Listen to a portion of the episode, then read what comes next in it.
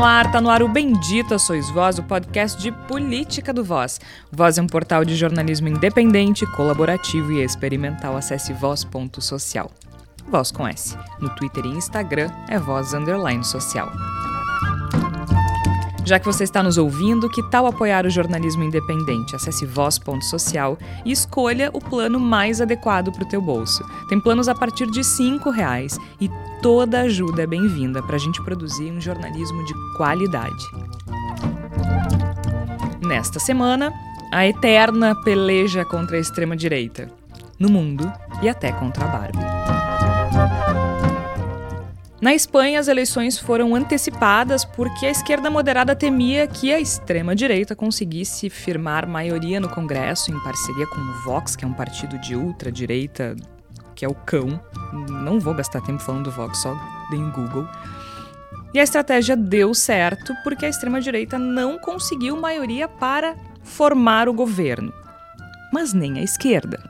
Ou seja, o caos está instalado. Esse é mais um exemplo de que a democracia representativa talvez não seja capaz de se defender desses movimentos que querem conquistar o poder para destruir o poder.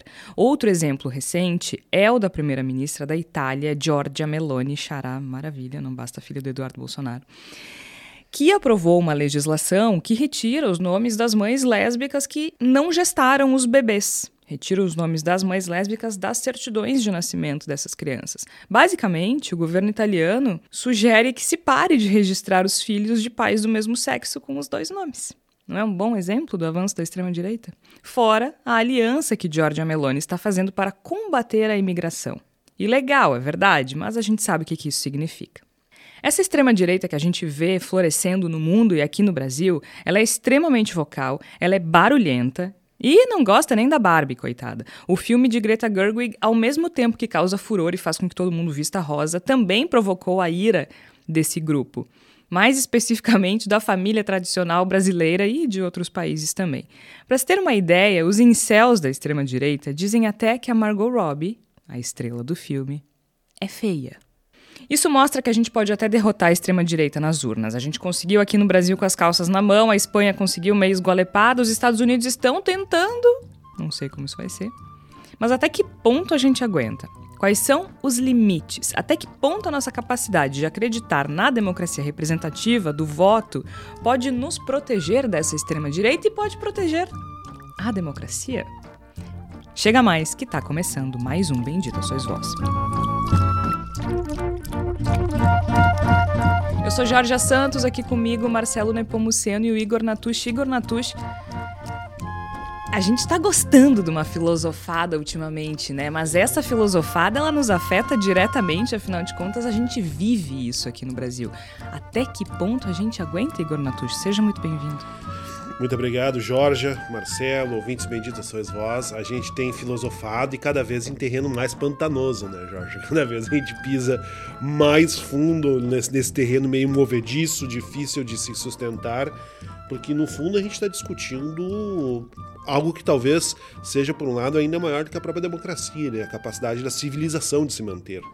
E sendo a democracia representativa do voto a nossa melhor opção, ou pelo menos acordados entre nós que é a melhor opção, quando ela se mostra frágil, quando ela se mostra uh, sem a força necessária para dar uma resposta definitiva ao, aos, aos, poderes e, as, e aos grupos que desejam solapá-la, a gente fica realmente preocupado. E eu acho que situações como a gente tem vivido nos, nos fazem questionar a gente precisa de outras armas. Quais são essas outras armas? De onde elas virão? Eu acho que isso é o espírito do programa de hoje. Quais são as outras armas e de onde elas virão, Marcelo Nepomuceno? Seja muito bem-vindo. Na prévia, eu já disse, eu alertei que o programa é de alto risco para a gente não sair falando bobagens, né? Não Mas que a gente fosse... nunca fala bobagem. É, não, não que fosse um grande problema, né? Então, cumprimentando todo mundo. Uh, mas, assim, ao mesmo tempo que, que que é inegável o avanço da extrema-direita na América, na Europa, em especial, muito bem registrado. E a Geórgia, na abertura, já elencou alguns exemplos. Eu poderia agregar aí também o, uh, Israel, né, com Netanyahu, com as recentes recente vitória lá sobre no parlamento na questão das restrições do Supremo. Uh, o Orbán, enfim, que já é um, um, já está aí no mainstream da, da extrema-direita, mas ao mesmo tempo os resultados eleitorais, uh, a gente está falando quais são as soluções, até onde vai, qual é o, qual é a, enfim, por onde caminhar. Ao mesmo tempo, os resultados eleitorais nesses países, eles têm é, estabelecido, tem um fenômeno muito, meio semelhante, assim, ao mesmo tempo que a extrema-direita ela avança, ela, do ponto de vista da expectativa caótica que se cria, ela flopa. Né? Então, na Espanha foi isso. Né? Se imaginava que o Vox vinha com tudo, ia tomar conta lá de, de um, um, percentual é, significativo do parlamento, o que daria naturalidade para compor o governo da, de direita. Isso não aconteceu. Nos Estados Unidos, nas eleições do, do, do, do, Até esqueci o termo, naquelas eleições legislativas aí de um ano atrás, também tinha uma expectativa da direita avançar em diferentes estados e não aconteceu. Ela teve seu, seu teto. Uh, aqui no Brasil foi a mesma coisa, né? Ou seja, um, em que pese o fenômeno lá, o fenômeno bolsonarista de 2018 e, e, e o avanço da extrema-direita em 20 em 2020, e em 22 também se imaginava uma super onda, essa onda não aconteceu. É claro que a extrema-direita segue bem posicionada, ela tem seus espaços, mas assim, me parece que é o próprio sistema hoje que a gente está que a gente está sob alerta de que ele de que ele pode estar tá aí uh, no seu limite de, da capacidade de frear a extrema direita é ele mesmo que freia a extrema direita enfim. É meio é meio Caetano meio Gilberto Gil mas é por aí. Não mas acho que faz acho que faz sentido. Igor Explica pra gente o que aconteceu na Espanha, uhum. rapidamente, pra gente, para os nossos ouvintes compreenderem por que, que a gente está falando disso agora, né? A gente está gravando na terça-feira, dia 25 de julho. As eleições aconteceram há poucos dias e, como o Marcelo lembrou e como a gente disse na abertura, uh, o resultado foi não foi o que se esperava, né? Se esperava uma vitória arrebatadora da extrema-direita, ou, na verdade, houve uma estratégia para impedir que isso acontecesse, e isso não aconteceu. E o Vox, especificamente, foi um fracasso, né? O Vox, que é esse partido de ultradireita que mira principalmente nos direitos das mulheres e da população LGBTQIA+, LGBTQIAPN+, é, fracassou, né? Então, explica para gente esse contexto, para gente ter isso como, como ponto de partida agora. Perfeito, Jorge. Eu acho, inclusive, que a situação que envolve a Espanha ela dá uma boa margem de razão ao que o Marcelo acabou de falar, porque me parece que as, a, a, as extremas direitas, né, os movimentos ultradireita, reacionários, eles, eles fazem uma grande propaganda de si mesmo e têm tido alguma dificuldade para entregar o produto e isso é meio, para usar um inglês desnecessário, meio silver lining, né? Ele é uma coisa que serve como consolo nesse cenário. Mas a Espanha. O, o, presidente Pedro Sánchez ele antecipou as eleições espanholas, que seriam inicialmente em novembro, e aconteceram no último domingo, porque temia que o Partido Popular, que é um partido de direita conservadora, acabasse conquistando a maioria no parlamento espanhol e constituísse governo com o Vox. O Vox é um partido profundamente lamentável, né? Ele é da extrema direita profundamente lamentável, o, Vox. Ele então havia um temor muito grande dentro do, do dos movimentos democráticos da Espanha, podemos dizer. Só para a gente entender, hum. o Pedro Sanches ele é do PSOE, Isso, certo? Ele é do PSOE, que é o Partido exatamente. Socialista Operário Espanhol, que é um uhum. partido de centro-esquerda. Isso, é o, o, atual governo espanhol é um governo de centro-esquerda. Tá, a gente moderada. poderia, para traçar um paralelo com a nossa realidade, poderia uhum. ser algo como o PT, como o Partido acredito dos Trabalhadores. Que, acredito que sim, com todas as diferenças, sim, né? Não, mas só pra gente... Geopolíticas regionais, etc. Mas sim, sim. eu acho que dá para fazer isso. E o PP é o Partido Popular, que é um partido de direita. De direita, com, direita conservadora, aquela certo. coisa, né, o pensamento conservador clássico europeu e tal. Ok. O PP o PP. O PP o PP. e, só que aí... Com a diferença, de que, a diferença de que aqui eles têm a ousadia de se chamar progressistas. PP o PP, é fica tranquilo. Isso, e aí se acendeu o sinal amarelo na Espanha, porque a melhor possibilidade do PP constituir maioria no, no parlamento e fazer governo era se aliar ao Vox, que é a extrema-direita raivosa, boca espumando, odeia todo mundo, enfim, você, todo o horror que vocês podem imaginar está no caldeirão do Vox. Então, se criou nas últimas semanas um movimento muito forte na Espanha no sentido de, de derrotar o PP para derrotar o Vox, né? para evitar que o Vox, pelo menos mesmo que indiretamente, chegasse ao poder. E as últimas pesquisas eleitorais feitas na Espanha elas davam a entender que o PP teria sucesso no seu intento e, por consequência, o Vox também teria sucesso no seu intento. Que os dois somados teriam votos, cadeiras, assentos no parlamento suficientes para formar o governo, para escolher primeiro-ministro, enfim. Felizmente, por um lado, não foi o que aconteceu. O PP obteve a maioria, mas mesmo com os votos do Vox, que foi a grande decepção da eleição, né? No caso, talvez nossa grande alegria, mas no que se esperava, não atingiu o que se esperava dele, não são suficientes para formar maioria. Só que os movimentos de esquerda também não conseguiram isso. Né? O, pega o PSOE e o SUMAR, que é o outro partido de centro-esquerda que classicamente se alia ao PSOE, não tem números suficientes também para formar o governo. Então agora está se dependendo de uma costura com uma série de partidos menores que fizeram seis, sete, cinco, uma cadeira. Então, quem quiser formar governo na Espanha tem que seduzir esses partidos. Aqui a gente tem o PP, né? O Partido Popular na Espanha teve 136 assentos e o PSOE que é de centro-esquerda, teve 122, uhum. né? Então é muito pouquinho e também não é muito diferente. É, é uma monarquia parlamentarista, uhum. é um uhum. sistema de governo diferente do que a gente tem aqui, que é presidencialista, mas diante do nosso um, finado presidencialismo de coalizão, porque agora o Congresso tem muito mais potência do que já teve, não é muito diferente do que um presidente aqui no Brasil tem que fazer também, né? Exatamente. Tem que fazer essas costuras com partidos que talvez não sejam tão próximos ideologicamente para conseguir governar. Claro, guardadas as diferenças de sistema, né? Só para gente, para o nosso ouvinte se familiarizar com a, com a situação. A conta da coalizão, eh, os cálculos que os partidos estão fazendo da coalizão, ela não é tão simples para nenhum dos lados. Nem para o PP, para trazer o Vox para dentro.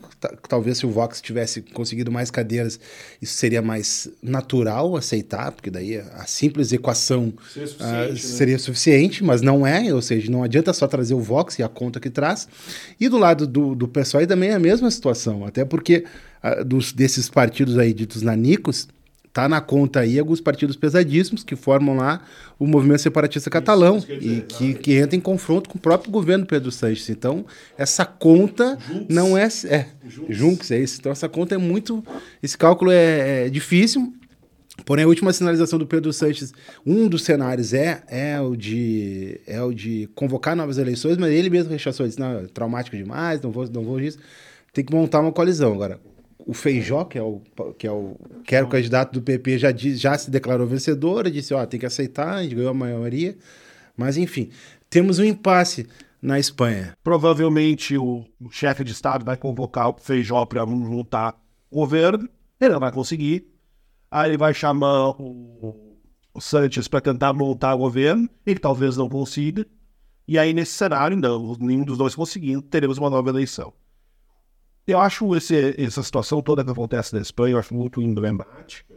A gente tem vivido nos últimos vários anos a democracia, os mecanismos democráticos, como ferramentas, como instrumentos, como armas numa grande luta contra a extrema-direita.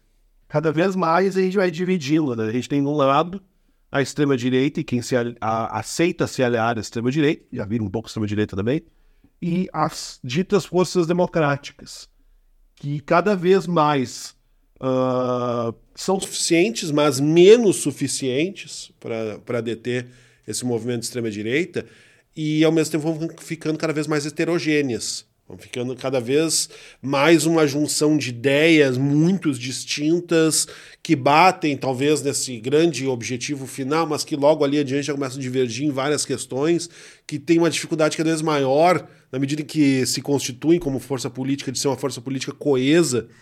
Então, talvez, e eu, e eu coloco isso como o primeiro ponto do debate que eu queria propor aqui, talvez a, a, a nossa, a nossa aglutinação de forças para enfrentar o avanço da extrema-direita esteja sofrendo por uma falta de unidade.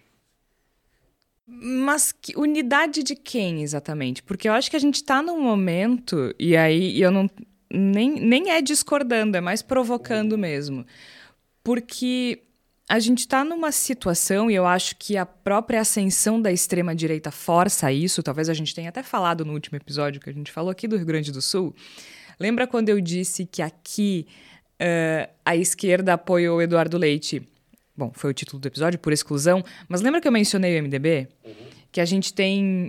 Uh, o MDB era o, apoiava oficialmente o Eduardo Leite, o vice era o Gabriel Souza, do MDB, mas a maior parte do MDB, que era bolsonarista, apoiou o Onyx Lorenzoni.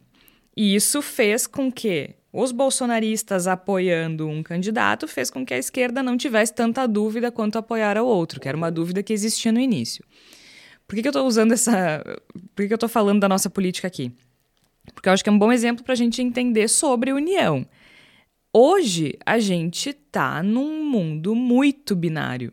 Mesmo que a gente fale de países e sistemas pluripartidários, como é o caso do Brasil, a gente ainda discursa em termos binários. Né? É, assim, é A ou B. Aqui a gente está num ponto que tu é bolsominion ou comunista. É, é, é, quase isso, né? E no mundo, nos Estados Unidos isso é reforçado em função do bipartidarismo, mas nos outros países, é, a, os, os, o discurso moderado, por mais que ele pareça ter tração, ele se perde. Né? A esquerda moderada na Espanha perdeu força.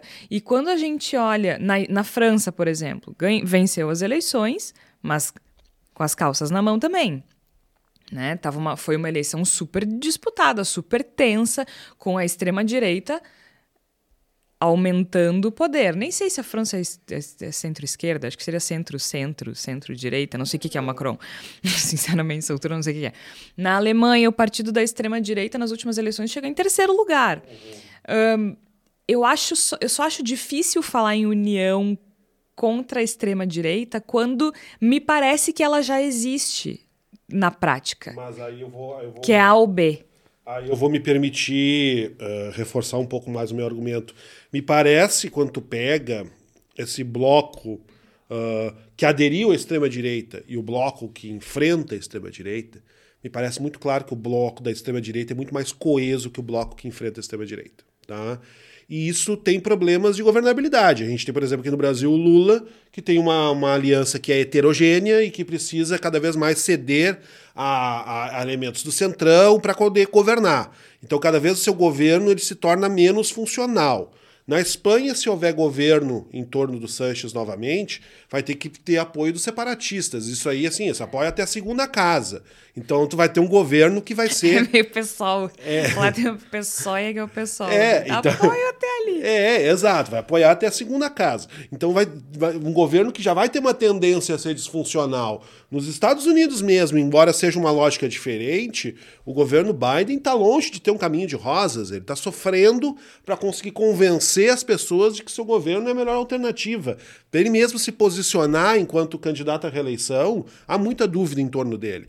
Então, o que eu quero colocar é o seguinte: essa, essa aliança de urgência que se forma em torno da, da do enfrentamento à extrema-direita reacionária, antidemocrática, ele acaba resultando em governos que são potencialmente disfuncionais e que, na sua disfunção, acabam reforçando argumentos que são utilizados pela extrema-direita para ela se fortalecer. Tá, mas aí tu, tu diz que essa união ela deve vir de quem defende a democracia, independente da Eu não digo que ela deve vir, eu acho que ela está acontecendo assim.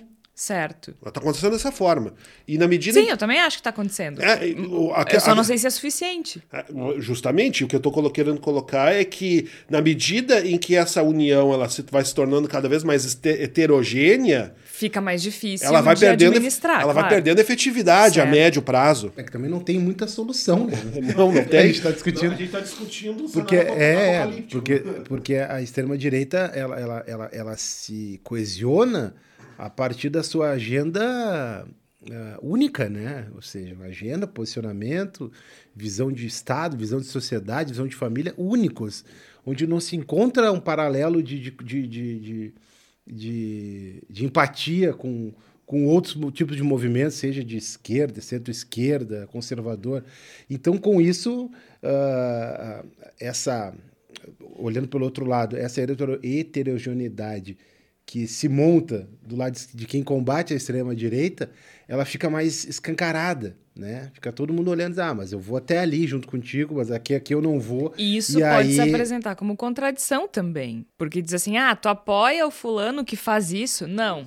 Não, não, isso eu não apoio. É, porque eu acho que quando a gente fala de extrema-direita, não existe esse tipo de contradição. Isso, exatamente. Não há, não há essa culpa.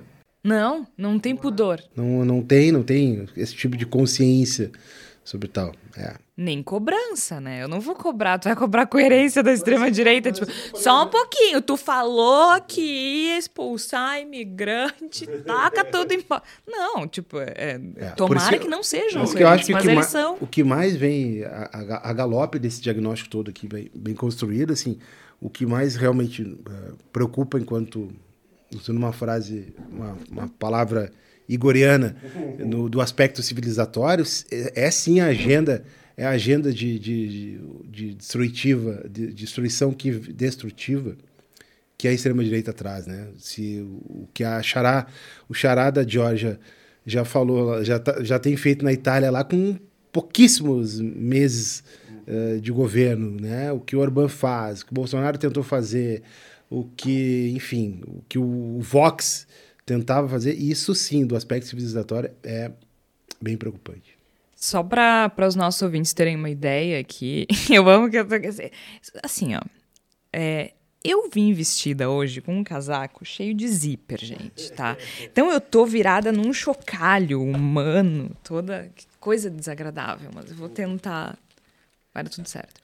Uh, só para ter uma ideia, assim, né, do, do Vox e do, do, do problema que a gente tá que a gente estava lidando, assim, é, tem uma, uma questão que é muito específica de imigração, uh, direitos da comunidade LGBTQIAPN+, e das mulheres também, né? Então a gente está falando de bloquear acesso ao aborto, revogar a legislação sobre violência de gênero, gente né? Não é não é qualquer coisa. Porque, ok, eu entendo que o aborto é um tema complexo. Não, não sou ingênua, mas violência de gênero, um, fechar Ministério da Igualdade, coisas desse tipo. Já ouviram isso em algum lugar? Sua família. Né? E, enfim, reverter outros, uh, outros direitos que já foram conquistados. Isso até lembra uma vez que a gente fez um episódio sobre a necessidade de a gente lembrar que os direitos eles nunca estão dados, né? A gente tem que e acho que esse é um episódio para se lembrar disso também, que a gente precisa o tempo todo exercitar isso e lembrar que nada tá ganho, né? É uma, é uma luta constante, é uma peleja constante. A gente não pode não pode desistir. Mas esse esse partido em específico, ele tem. É, ele ganha. Ele, se ele tivesse ganho poder, teria sido muito problemático com relação a isso. Assim, revogação de uma série de, de conquistas uh, importantes ao longo de décadas. Só que o que acontece é que se a Espanha conseguiu, mal e porcamente, né, com as calças na mão, Uh, segurar o avanço da extrema-direita, se aqui a gente conseguiu, numa eleição super traumática. Se nos Estados Unidos o Biden venceu o Trump, agora a gente não sabe como é que vai ser na próxima eleição. Em outros países, como o Marcelo bem lembrou, isso não aconteceu. Em outros países a extrema direita venceu e está mais à direita do que nunca, como é o caso da Itália. Né? O, o que está acontecendo na Itália hoje é muito grave. A Giorgia Meloni, olha assim, ó, tão bem de chará num nível, gurizada, que é uma coisa maravilhosa.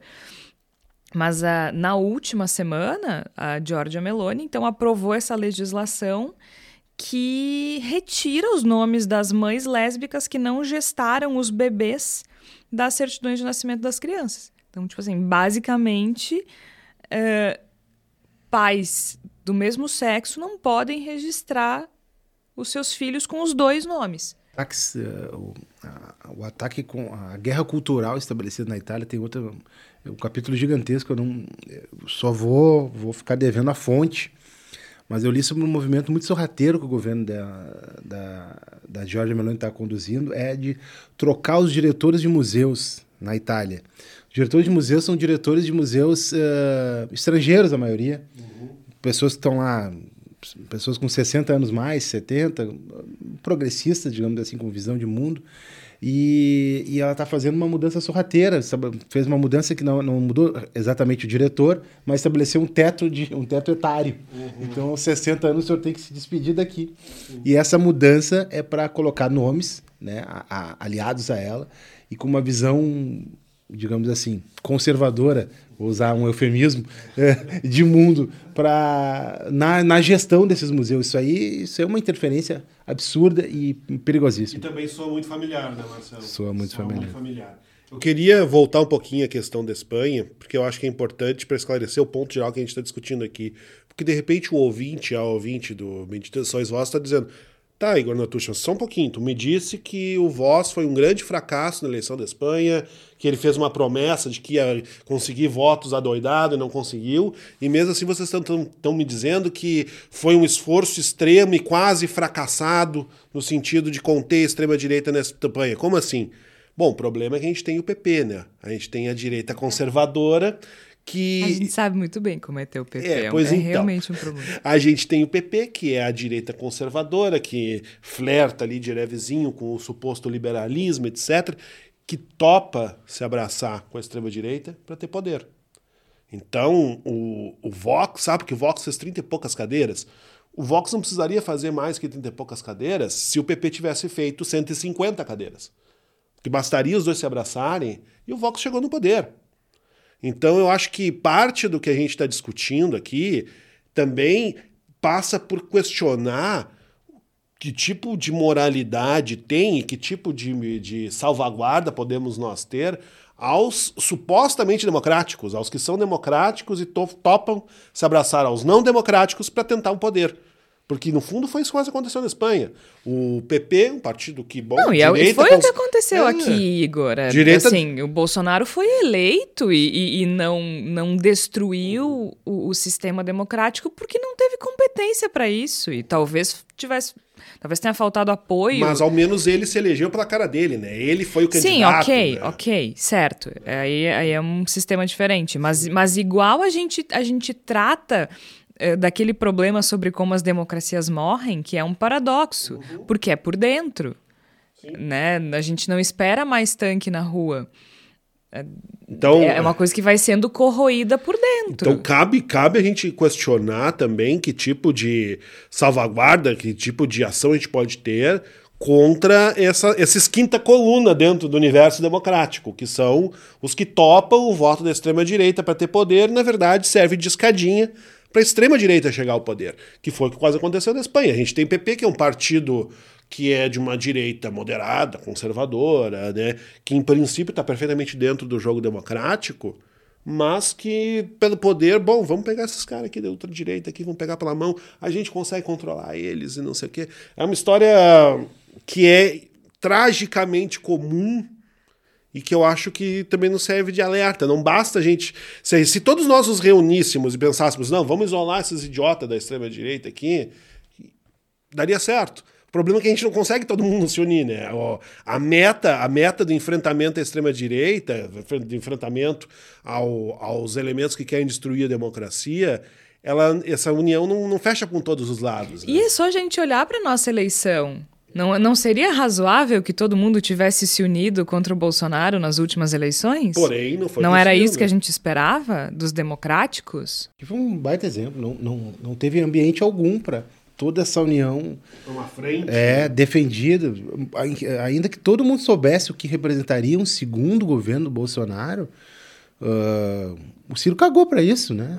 Eu cagou amo que o Ciro fala, né? Porque foi o, PD, o, PDT que, que, que foi o responsável pela ação que culminou com a inelegibilidade do Bolsonaro. É, mas assim, é, é, que, que, tipo de preocupação tu tem com a democracia se tu não é capaz de, de, de subir num. Ah, mas eu não gosto do Lula. Meu amiguinho, como é que ele fala, meu irmãozinho? É. Não é, não que é, dele... Por exemplo, é, é essa, tá segunda ele... É, né? essa eleição mostrou isso, exatamente. Essa, a, a, pretensão quase utópica de uma união sempre ideal da esquerda para combater a extrema-direita. Ela é, ela é casuística, emergencial E, e assim, com todos os alertas, nem sempre funciona. É uma loucura. E assim, né? Tem uma questão que a gente não pode ignorar que desse paradoxo democrático que assim como a gente está falando dessas eleições de parlamento e, e, mesmo as eleições presidenciais, como é o caso uh, no Brasil e nos Estados Unidos, um, a, a, prerrogativa da democracia é que todo mundo tenha seus representantes, né? A gente está chamando, o nome é democracia representativa, então todos têm seus representantes. Quando a maioria desses representantes é de extrema direita, isso também mostra, isso também é um retrato, ainda que eu, eu não acho que seja exatamente fidedigno, porque isso também, o voto por si, ele é, ele é fruto também de uma campanha de marketing, de uma estratégia eleitoral, não é necessariamente retrato de como uma sociedade pensa. Mas é simbólico que esses partidos ganhem tração. Aqui no Brasil, qual é a maior bancada? É do PL, que hoje é o partido que oficialmente representaria esta extrema-direita, muito embora o presidente Valdemar da Costa Neto rejeite esse rótulo. Mas a Giorgia Meloni também receita o rótulo de fascista e o partido dela tem o símbolo, o símbolo não, né? Tem o lema que popularizou Mussolini, o Duce, que era Alguém lembra do lema do Mussolini? Aquele que Alguém lembra? Deus. Deus, que fala pátria da pátria e, da família. Deus, pátria e família era o, o lema do ditador fascista Benito Mussolini. Um, o du Il Duce, né? E, e o partido da Giorgia Meloni, que é considerado neofascista, tipo, literalmente, né? É herdeiro. Efetivamente neofascista, é herdeiro de uma tradição é fascista. herdeiro político do, do Mussolini o lema, repete o lema Deus, Pátria e Família do Mussolini, mas ela rejeita o rótulo de fascista. De todo modo, é o partido mais votado na Itália. Né? É o partido mais votado na Itália. A gente vê. Eu, eu entendo o que o Marcelo falou no início do episódio sobre flopar. Eu entendo. Acho que flopa quando chega no, no vamos ver, perde tração de alguma forma e a gente consegue segurar a onda mesmo que com as calças na mão. Mas nos parlamentos, em muitos parlamentos, inclusive aqui no Brasil, as campanhas têm muita articulação, são muito bem sucedidas. Assim, qual é a dificuldade do Lula hoje? Ok, eu entendo que o PL é um partido fisiológico, que não é necessariamente ideológico, de ultradireita, eu tenho essa consciência. Mas também é o partido que está disposto a andar de mãos dadas com a ultradireita, como, como o Igor falou. Qual é o problema da Espanha hoje? É o PP está disposto a dar a mão para o Vox achando que consegue controlar. O PL está disposto a isso. O PL cresceu com isso. O PL cresceu fazendo isso aqui no Brasil.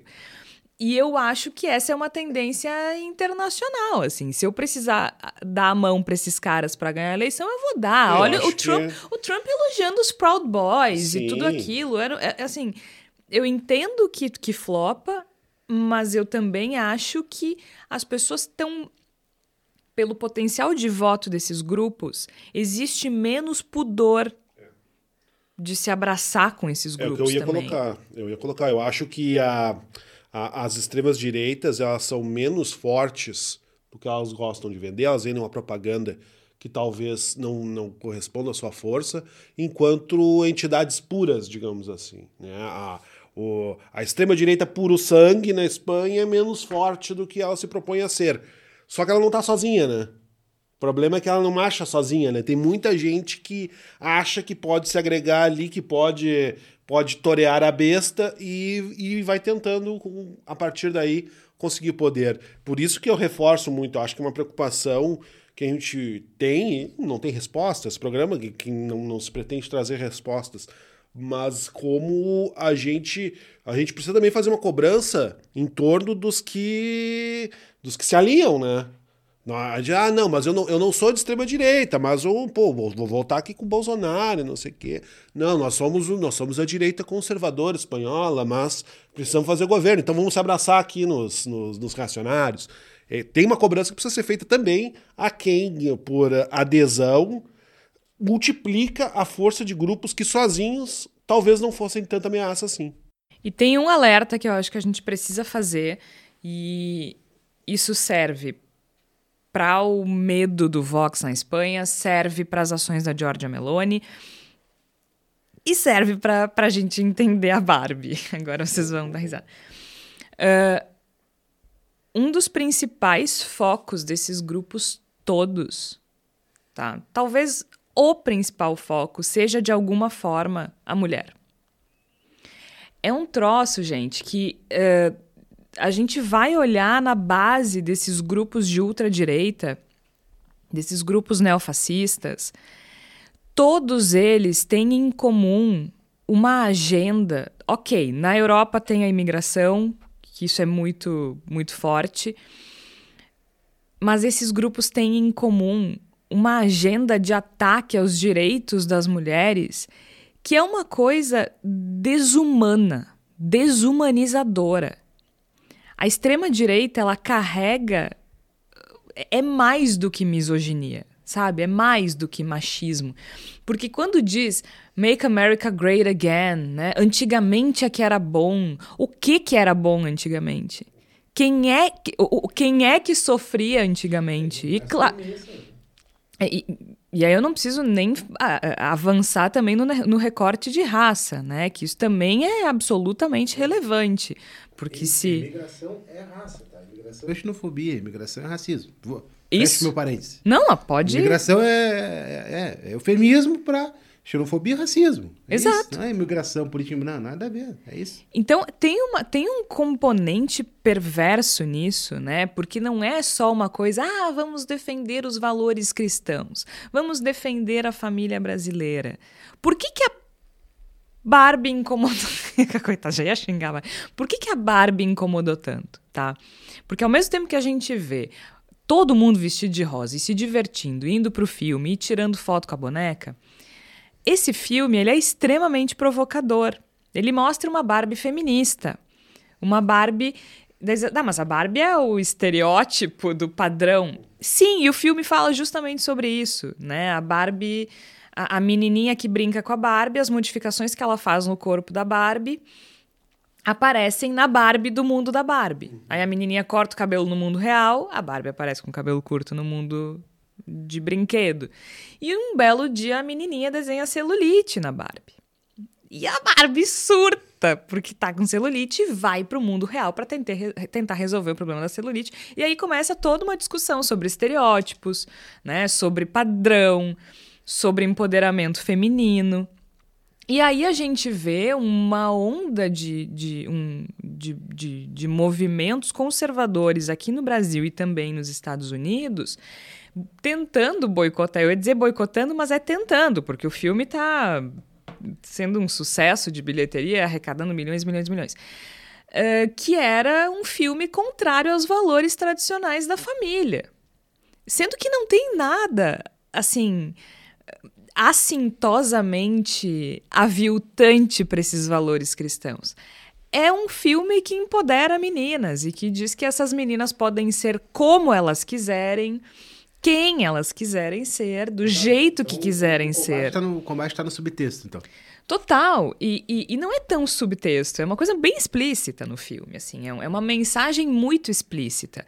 Ok, a gente pode depois, num outro programa, falar sobre os efeitos do capitalismo e, e o quanto a gente se deixa levar por isso. Acho que é uma boa discussão para uma reunião de pauta. Mas por que, que os movimentos conservadores se incomodaram tanto com o filme da Barbie? Porque não é uma princesinha. Não é uma mocinha comportada. É, tá na, acho que está na natureza da, do, do, reacionário o elemento castra, castrador, né? Eu acho que faz é, é, é parte do pensamento da, dessa, dessa vivência que o reacionário quer impor à sociedade de um passado ideal que nunca existiu, que só existe na sua idealização mesma, de ninguém não pode se divertir fora da, da, das fronteiras estabelecidas por eles, né? Não pode. Ninguém, ah, ninguém pode ficar feliz com o filme da Barbie, sabe? Se o filme da Barbie não mostra a moça com a saia até o, os pés, comportada, recatada do lar, ninguém pode se divertir com isso. Então acho que também tem esse elemento, né? De, uma, de um incômodo com um enredo com uma história que empodera mulheres e um incômodo também com a felicidade alheia. A Barbonequinha, ela, é, ela era ela é símbolo que ela foi é inofensiva, símbolo, é inofensiva e ela e ela e ela tava ali no no cenário da sala da, daquela família tradicional. Muito preconi- feminina, é, né? Um a família, muito a família feminino. preconizada né, pela, pela extrema-direita, aquela, aquela mãe dona de casa, recatada, com os filhos comportadinhos e com a Barbie, a bonequinha, né, a Barbie boneca, né, que não, não- só pensa em futilidades, jamais vai pensar em discutir os problemas do país, né? Não, e é uma coisa maravilhosa, porque assim, ó, tem vários movimentos da extrema-direita se organizando para boicotar esse filme, tá, gente? Não é só aqui no Brasil. Ahn, aqui no Brasil, os influenciadores evangélicos, principalmente neopentecostais, eles eh, fazem muita referência a essa questão de ser um filme feminista, que não contém valores cristãos, que deturpa a família, aquela bobajada A Barbie toda. Não é nem, nem lésbica no, no filme. Não, tem. Tá o Ken Não namora ninguém. Tá eu o não, eu, pelo que eu entendi, não. O Ken realmente. é bem submisso, pelo que eu entendi. É. Sim, a, a Barbie que a Barbie faz e acontece. O Ken é um trouxão que Bom, tá atrás da Barbie que nem um cachorrinho o tempo todo. Acho que é por aí. É, mas talvez se, Mas se tem- tivesse, se tivesse algum elemento é que É que tem muita representatividade no filme, Marcelo. Tem várias Barbies. Essa Barbie, que é a Margot Robbie, ela é a Barbie estereóti é, é a estereotipada, é, é a Barbie padrão. Essa é a discussão do filme. No mundo do brinquedo, existem outras Barbies. Entendeu? Tem a Barbie gorda, tem a Barbie alta, tem a a gente tem Barbie que- baixa, tem a Barbie morena, vai ter que ver o Barbie filme, né? Tem que ver o filme. Tem que ver o filme. Mas, Mas eu não vou fazer que nem a, a Glória Pires.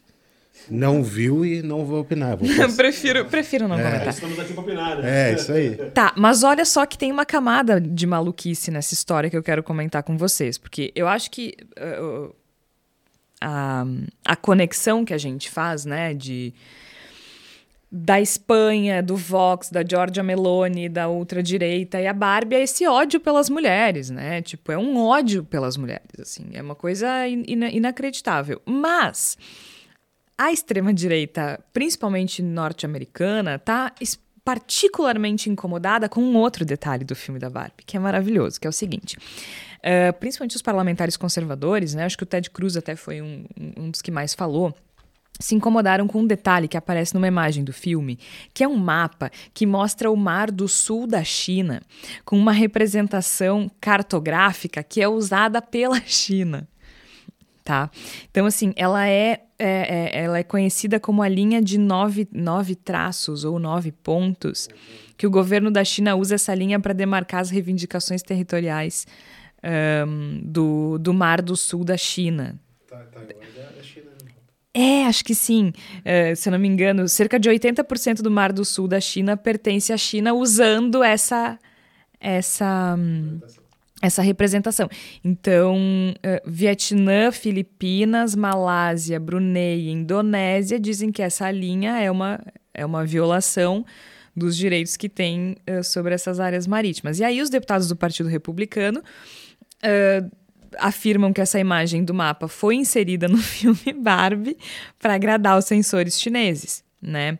E aí o senador Ted Cruz enviou uma declaração ao Daily Mail, inclusive, eh, no qual ele afirma que luta há anos para evitar que empresas americanas, especialmente os estúdios de Hollywood, alterem o conteúdo dos produtos para tentar agradar o Partido Comunista Chinês. E, e aí, no Brasil, o problema, então, é que, além da- das mulheres empoderadas, que representa valores LGBTQIA, porque tem Barbies lésbicas, eu acho. eh, não há Barbie. Defesa de valores progressistas e também que deturpam a família tradicional brasileira, assim. Então, é muito. Vocês entendem, assim, é, tudo é motivo. E eu acho que isso é um alerta, sabe? Porque, ok, é, a Barbie é um fenômeno mundial, toda menina, a maioria das meninas teve ou tem uma Barbie, ou quer ter, ou quis ter, enfim, né? É um, é um objeto muito cobiçado. É, mas vocês percebem que quando a gente está falando da luta contra a extrema-direita, a extrema-direita não deixa passar nada. Não tem trégua. Não, não tem trégua. A extrema-direita não deixa passar nada. Assim como não tem contradição, que a gente falou antes, porque quem luta contra a extrema-direita tem, justamente porque não é uma massa homogênea, ela também não deixa passar nada. Então a gente pode achar engraçado e dizer, ah, ah, né, os incel estão dizendo que a Margot Robbie é feia, mas estão em casa sozinhos, assistindo série e comendo pizza, mas Mas isso, isso reverbera. Certo, é isso aí. Catequese, a catequese da direita é diária. Ou seja, todo dia está sendo retroalimentado ou buscando algum símbolo para te combater, para trazer, para formar sentido uh, dessa narrativa absurdamente conservadora. É, não é fácil a luta.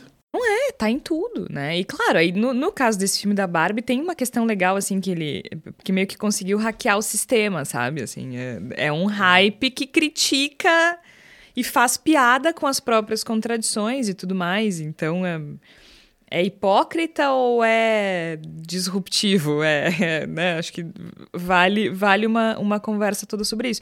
Mas eu acho que o alerta principal com relação ao avanço da extrema-direita que não dá trégua é que é isso. A catequese, como bem disse o Marcelo, é diária. A gente não, não tem. Só que como é que, como é que fica a nossa expectativa com relação à democracia? Porque se a gente está é, é uma pergunta, tá? Eu espero resposta sobre isso. Ah, Como é que é? Quero, não, eu, tava, eu quero. Eu tava sobrevivendo. Agora. Não, não, uh -uh. quero resposta. Como é que fica a nossa expectativa com relação à democracia? Por quê? Porque quando eu exijo democracia, eu exijo participação da sociedade civil, de toda a sociedade civil. As pessoas que defendem esses valores que para gente são abomináveis, elas têm que ter direito e assento nessa democracia.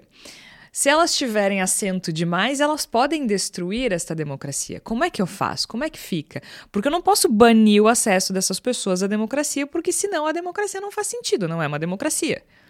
E aí, galera? Marcelo. Marcelo tá assim, ó. Ele não, não, não, não, não. Não. Ai, a mão na testa, sofrendo. É que a tua pergunta, Jorge, a tua pergunta é boa demais para uma resposta é, rápida. Tá né? Não, não tem como. Não existe. Essa forma não está não tá localizada. Essa, essa resposta não está posta. Não está posta essa resposta. Não, eu sei que não. Mas, mas, mas vamos, vamos, vamos filosofar um pouco sobre ela. Assim, como é que a gente faz isso, gente? Porque a gente não pode exigir uma democracia e esperar que um grupo inteiro seja alienado dela. É, o que eu acho que fica muito difícil defender uma democracia que não, não se valoriza, que não se compreende, que não se que, da qual não se tem noção do real valor, né? O que, que é, no fim das contas, que a gente está protegendo quando a gente diz que tem que proteger a democracia? Eu acho que essa é a, é é a pergunta a partir da qual se pode construir uma resposta. Porque nós temos que resgatar, e por isso que eu falo no início do programa que é um desafio civilizatório, a gente tem que resgatar a importância basilar de certos conceitos. E, e grande parte do esforço que essa turma lamentável e assustadora e perigosa da extrema-direita reacionária faz é destruir esses, essas bases, né? A, a, deturpar a visão que nós temos desses valores, né? Porque chega lá, daqui a pouco o Bolsonaro diz: não, eu sou um democrata. A liberdade de expressão, por exemplo, é o dos, dos valores deturpados, talvez seja o maior deles, né?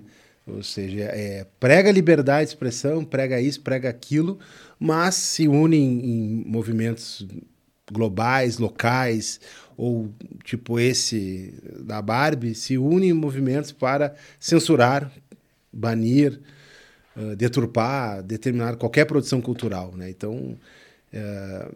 então, eu acho que a gente trabalha muito a partir de uma necessidade urgente de, de resgatar o conceito mesmo desses elementos basilares, porque senão as pessoas não sabendo o que tem que defender, elas não vão defender essas coisas. Né? Não adianta eu falar que a democracia é um bem do qual não podemos abrir mão se, se as, pessoas, se as pessoas não têm noção real do que é a democracia. Né? Que as pessoas estão vulneráveis a discursos que digam: não, não, democracia é isso aqui que eu estou propondo.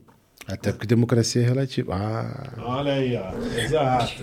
A democracia é relativa. Então, então aí, aí a Jorge vira só aquele, aquele memezinho, aquele emoji novo derretendo. Assim. Aí voltamos. É. Volte duas casas volte nos episódios. Duas, duas, duas ou três. Volte duas casas no episódio, caso você não tenha, então, não referência.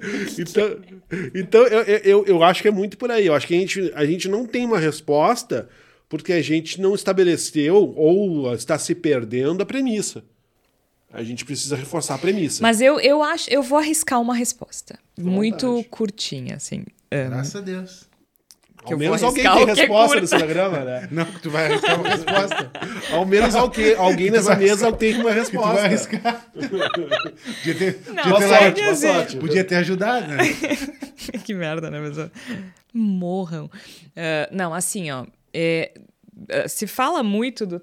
Circula muito um, um infográfico do Karl Popper, né, o pensador britânico, sobre o paradoxo da intolerância. Né? É, a- que a gente não pode tolerar o intolerante sob eh, pena de eh, não ter mais tolerância, né? É, Eu acho que com a democracia é um pouco parecido. É, porque, afinal de contas, a democracia prev- prevê pluralismo, né? participação ativa de todos os setores da sociedade, consequentemente, todos os setores da sociedade, inclusive aqueles que eh, não defendem a democracia e os valores democráticos. Mas eh, a base da democracia. Existem muitas definições e teorias, mas eu acho que é seguro dizer que são eleições livres, justas, eh, com uma com uma população que tenha liberdade e que viva em igualdade, né? E que tenha os mesmos direitos, deveres também, mas que os direitos sejam os mesmos para essa população toda. Eu acho que mesmo que a democracia em tese tenha que abraçar todos os setores da sociedade, eu acho que o limite tem que ser justamente esse, o da democracia. A democracia não pode tolerar quem não não endossa os valores democráticos. Como é que eu vou abraçar num sistema pluralista alguém que é contra um grupo de pessoas? E, e aí, eu, eu- sei que eu tô bem confusa, tá? Mas é porque é confuso mesmo. É Não, um paradoxo. Tu te arriscou? Exato, é um paradoxo. Eu acho que. Ah, mas, se aí é isso pa- pluralista. mas é paradoxo mesmo. tá Se é pluralista, tu tem que abraçar todo mundo. Eu não posso abraçar todo mundo, porque senão eu vou deixar de existir. Como é que eu vou abraçar um grupo que quer eliminar outro? Como é que eu vou abraçar um grupo que quer exterminar o outro grupo? Mas aí essas fronteiras Porque têm que quando estar a gente claras, está né? falando. Tem, perfeito. Porque quando a gente está falando de extrema-direita, eles querem que um homem gay não exista. Mesmo porque, desculpe te interromper, eles falam sobre eliminar os outros grupos com a maior tranquilidade Exatamente, do mundo. né? sem o menor É, pudor. vamos, vamos, vamos transformar ser petista em Na crime. melhor das hipóteses, é, viver escondido. É. ah, Eles não têm pudor de propor isso, né? E, na- e- e aí eu acho que as nossas, nossas visões elas meio que convergem, porque a gente precisa ter clareza sim, de, quais, de quais são as fronteiras do que, que é democrático e o que não, é. Não, eu concordo. Só que eu acho que a, a- a proposição de eliminar um grupo inteiro não, não pode, não, não, não, não precisa estar tá, tá, tá, tá desenhado Isso para que ser isso claro ser um pode. limite. Né? E aí, eu acho que os discursos contra a população LGBTQIA+, são os mais evidentes, mas a gente, a gente tem um sistema que aprisiona pessoas negras. A gente tem um sistema que deixa que as mulheres morram na mão dos seus maridos. Né? 2022 bateu recorde de feminicídio no Brasil. Desculpa, não é coincidência, não é à toa que as mulheres estão morrendo mais, sabe? A gente tem um sistema É. que delimita que a partir do momento que uma mulher fica grávida, quem decide que vai ser da vida dela é o Estado, não ela. né? Assim, não, não pode ser a tua crença. inte- Ah, mas eu acredito. Cara, faz o que tu quiser com a tua crença e com o teu corpo, beleza? Mas não com o meu. Então, assim, a gente tá falando de pessoas que, que sugerem a eliminação de outras pessoas. Né? O, o, cara que se elegeu presidente disse: vamos fuzilar. Ele disse. Ele não disse várias vezes que o erro da ditadura foi não ter matado mais? Isso tem que ser um limite, né? Isso tem que ser um limite. Isso não pode ser. Não, não- não- a gente não precisa estar. isso não precisa estar escrito em algum lugar para isso ser um limite, gente. Então, assim, eu acho que ah, a democracia é, prevê o pluralismo, abraça grupos que divergem. Eh, esses grupos têm que ter espaço, esses grupos têm que ter oportunidade de competição, esses grupos têm que ter oportunidade, mas não um grupo que quer eliminar o outro grupo. Esses grupos têm que jogar dentro das regras do jogo que, do qual eles desejam participar, né? E, e, aí, quando eu digo eliminar, talvez a gente possa colocar assim, né? Um grupo que queira eliminar ou subjugar, né? Acho que controlar. Quando um grupo quer ter poder sobre o outro grupo, acabou o limite, cara. Esse é o limite. Tipo, esse é o limite. Quando um grupo quer ter alguma ingerência sobre outro grupo, ele, tá, ele está se retirando do jogo democrático. É isso, não. É, é, é a discriminação sob a, sob a ótica da eliminação, né, do subjugo. E não é que a gente vai tirar esse grupo, porque aí a gente estaria fazendo o mesmo, né? A gente está querendo ter ingerência. Não, o, o grupo, quando quer ter ingerência sobre o segundo grupo, ele está se retirando do jogo democrático. Tipo, isso, isso tinha que ser. A gente não tinha que estar tá discutindo. Mas, mas estamos. E eu acho que grande parte do nosso problema é justamente que isso precisa ser discutido. Isso precisa ser discutido. E a gente está discutindo e o nosso cérebro está fritando. Vocês perceberam, né? A gente está todo mundo assim, tipo, olhando no horizonte, assim, tipo, ah, e agora? Agora a gente. Né?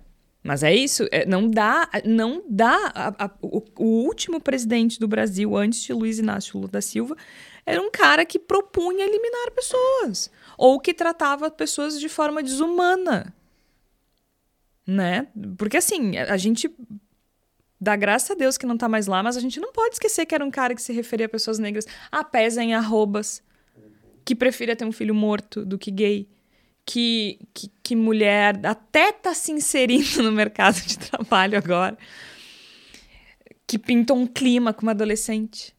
Não dá, não dá. E a gente não pode deixar isso morrer. Porque esse tipo de pessoa que quer ter ingerência sobre um outro grupo não pode fazer parte do jogo democrático. A Barbie pode. A Barbie pode. a Barbie pode, entendeu? A Barbie empoderada pode. Uhum. E as pessoas que não gostam do filme da Barbie também podem. Também podem. Também não, podem. Não, nem, nem tá em questão isso, é, entendeu? É, é porque também podem. É porque aí que tá, né? A, a, reação não é sobre a Barbie, é sobre a Barbie empoderada, sobre a Barbie feminista, sobre o Ken trouxa. É, é, é isso, não é sobre. Não é sobre a Barbie, é sobre. Se fosse a Barbie, não teria problema, né?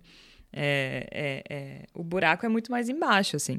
Mas acho que é, é muito notório como a, a, a, esse, esses grupos se fortalecem a partir de qualquer pauta e a gente deixa eles se fortalecerem a partir de qualquer pauta. A gente não pode se retirar da discussão. Deu até uma bad. Vou até chamar a Flávia para a palavra da salvação. Flávia Cunha, palavra da salvação, tudo contigo.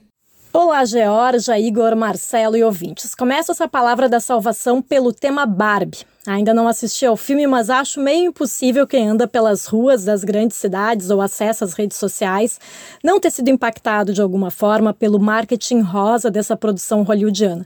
Mas é evidente que o longa-metragem é muito mais do que uma mera homenagem à famosa boneca loira ou algo infantilizado. Jorge, tu mencionou ao longo do episódio os ataques da extrema-direita ao filme, e eu vou mencionar um outro aspecto, que é o machismo de alguns críticos de cinema que condenam, por exemplo, o excesso de fantasia por parte de algumas fãs mais ardorosas ao se vestirem como a Barbie. Mas a gente sabe que outros filmes também provocam esse tipo de reação do público, né? Como com super-heróis.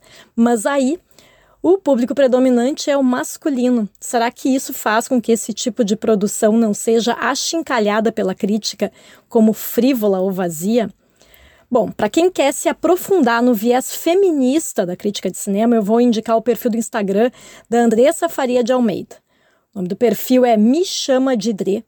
E lá a crítica de cinema faz reflexões bem interessantes sobre a misoginia e o machismo de alguns filmes e séries e também de críticas de cinema. Sobre Barbie, ela fez até o momento dois posts, um comentando sobre o longa em geral e o outro apontando as razões para tanto ódio direcionado ao filme.